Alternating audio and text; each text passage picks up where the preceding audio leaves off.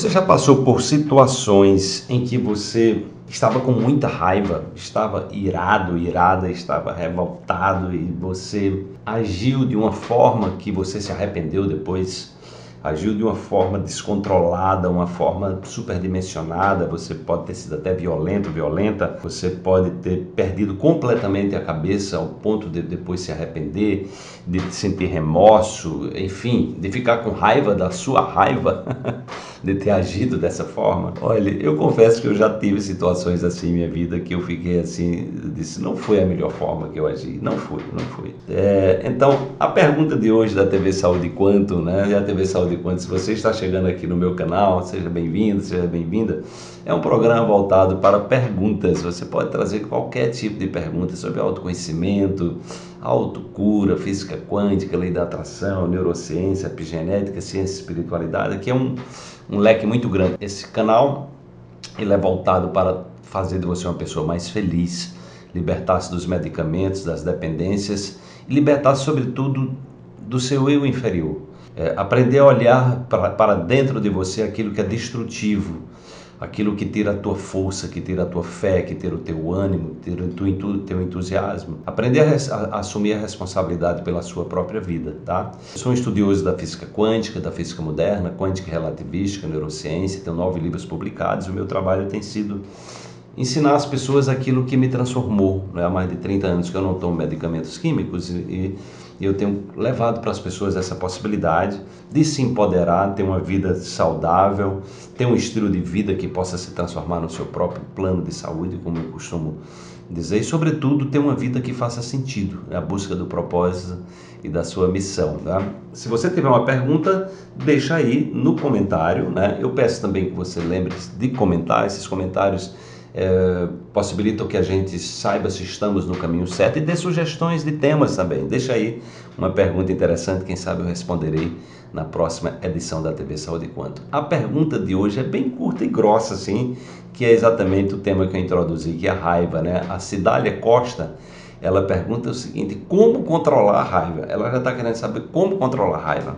Olha, neurologicamente, a raiva é, é um impulso natural, é, é, um, é, um, é um, digamos assim, é algo que vai, que nos contraria, né? Isso pode ser que nós estejamos certos ou errados naquela situação. Não quer dizer que a gente está sempre certo quando a gente sente raiva. Né? Então pode ser que a gente esteja sendo vítima de uma grande injustiça, ou pode ser que a gente tenha interpretado alguma coisa de maneira errada, ou simplesmente uma pessoa se comportou de uma forma que a gente não gosta, de uma forma que lembra algo negativo na nossa memória, leva uma situação negativa que nós tivemos com nosso pai, com a nossa mãe, ou seja, traz alguma memória de dor e nós tendemos a ser reativos, né? nós tendemos a agir de uma maneira é, a, a, ficar muito contrariados. Pode ser também que seja algo que esteja muito contra os nossos valores, independente se nossos valores sejam os melhores ou não, mas sejam muito contrários e a gente reage é, se defendendo, né? É, de maneira responsiva, né, reativa, né? Então, o que a neurociência mostra hoje é que as pessoas, nós estamos num nível de condicionamento muito grande, como a gente tem pouco treinamento né, mental e emocional para gerenciar melhor as nossas emoções, então é comum que uma pessoa responda automaticamente num tempo de meio segundo a uma provocação externa. Então é praticamente paybuft. E isso também, a resposta a velocidade da resposta tem a ver também é, com o seu estado cerebral. Então, por exemplo, se você tiver feito uma meditação, se você tiver feito uma oração, se você tiver com o seu coração o amor expandido, é mais fácil se você tiver a sua treinado a compaixão, por exemplo, né, a compreensão de que todas as pessoas estão num processo de aprendizado, todo mundo está buscando evolução. Então nós tendemos a ter mais pacientes e compassivos. Se a gente não treinou e se a gente está estressado, né? Estresse significa o, as ondas cerebrais é, estão num nível muito alto de frequência, ali próximo de 30 Hz, o terceiro estado das, das ondas beta. Né? Nesse estado, nós estamos com a mente desgovernada. É um trem fora dos trilhos, ou seja, nós não temos liberdade de escolha, livre-arbítrio zero. Então, nós tendemos, no estado de estresse, a dar atenção ao que é negativo. E aí entra um personagem que é estudado na psicologia positiva em Harvard, que é é, dos sabotadores, né, que é o crítico. Né? Então, o nosso crítico interior ele fica muito arrogante, ele fica.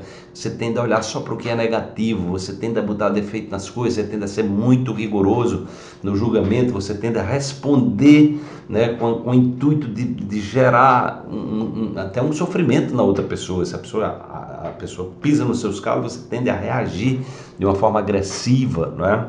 E o que acontece é que o córtex frontal, essa região aqui, que é exatamente considerado o diretor-geral na neurociência, né? Então, córtex frontal, quando nós estamos no estado de meditação, de tranquilidade, de paz interior, fazendo uma prática como yoga, tai chi chuan, nós estamos no estado de autoconsciência, de presença, ele organiza todas as áreas do seu cérebro e, é um, e ele é que está por trás do que há de novo da, de criação. Tá? Normalmente, uma pessoa acima de 35 anos, ela 95% das suas ações são subconscientes e muitas vezes ligada ao cérebro sobrevivente que leva essa reação da raiva. Os 5% que nós temos é o córtex frontal, é o diretor geral, né? É ele que pode fazer essa mudança de jogo. Só que quando você está com muita raiva, né? Ele que tem esse controle de dar limite, de organizar, dizer não, peraí, respira, para, não responde agora, é, é, ele sai de cena porque você bloqueia o córtex frontal. Funciona também isso com a pessoa embriagada, a pessoa que toma uma quantidade de algo muito grande, ela perde esse senso, que ela perde esse, é, ele, ele, ele perde esse senso de controle, de limites. Tá? Então, estar embriagado é muito parecido com estar com raiva. Por isso que as pessoas embriagadas tendem a ser violentas, tendem muitas vezes, infelizmente isso acontece, o índice de assassinatos é muito grande em pessoas embriagadas e violência doméstica é muito grande, porque a pessoa perdeu o controle, ela não tem um senso de dizer, não, peraí, eu não estou bem agora, não vou, vou respirar e vou fazer isso, depois eu falo, depois você não tem esse limite, você explode, né? Então, é, o que eu diria, cuidado com o álcool, né? Cuidado com o álcool, porque você no álcool você pode potencializar a sua raiva e cuidado com o estresse, porque o estresse vai levar você a ser uma pessoa também que vai ter pouca capacidade de gerenciamento da sua raiva. A raiva é, uma sensa, é, um, é um sentimento comum, normal. Eu já vi até o Dalai Lama falando, eu sinto raiva, eu sou um ser humano.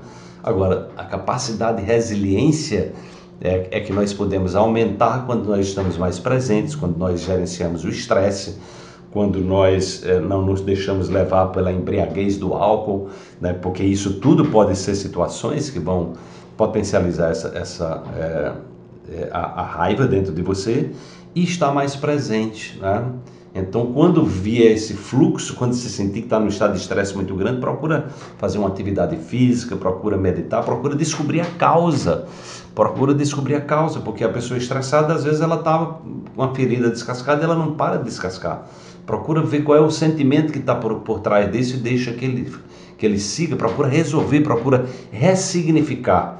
Porque senão o que, é que acontece na raiva? Quanto mais você entra nela, quanto mais você se conecta a ela, mais ela se, mais ela se fortalece dentro de você.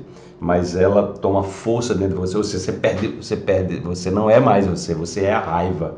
Né? Você é uma pessoa que não tem o córtex frontal saiu de cena, você não tem controle nenhum e você vai, quem vai dominar a sua vida é exatamente essa, esse cérebro sobrevivente, onde o personagem crítico, que é o nosso sabotador, o sabotador principal, ele diz, não, tem que ser pesado, tem que jogar duro, tem que jogar, tem que castigar, tem que punir, tem que até matar, né? Quantas, quantas mortes já, já, já aconteceu da pessoa estar em estado deslocado de raiva, onde ela não tem controle nenhum ela está ali jogando fora todos os seus lixos emocionais, né? Onde ela não tem controle e aí o sofrimento vem depois. Então procure respirar, procure olhar para isso, procure investigar. Você, como ser humano, é passivo de ter raiva, como eu, qualquer ser humano. A questão é se você está no controle ou não. É, quanto mais você estiver fora do controle, mais a raiva lhe dominará e você tenderá a agir de uma maneira que você depois vai dizer: caramba, passei do ponto.